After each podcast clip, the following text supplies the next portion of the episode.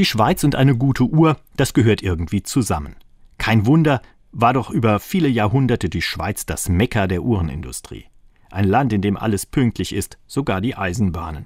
Dazu Menschen, die diszipliniert nach der Uhr leben und im Ticken der Sekunden ihren Tag strukturieren. Einer der Gründe dafür liegt in der Religion, genauer im Calvinismus, begründet in der Reformation vor 500 Jahren in Genf von Johannes Calvin. Er war ein ziemlich radikaler Reformator, hat dafür gesorgt, dass die Menschen ihre Lebenszeit gottgefällig nutzen.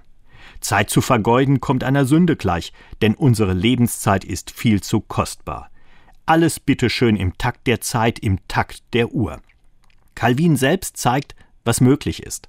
Unter seiner Federführung nahm das kleine Genf mit seinen 4000 Einwohnern sage und schreibe 25.000 Glaubensflüchtlinge aus Frankreich auf geordnet, mit Krankenhäusern, Schulen und der ganzen sonstigen Infrastruktur.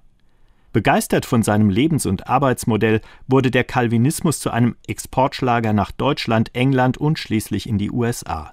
Länder, die sich auch für dieses Lebensmodell entschieden haben, dem sie bis heute ihren Wohlstand verdanken.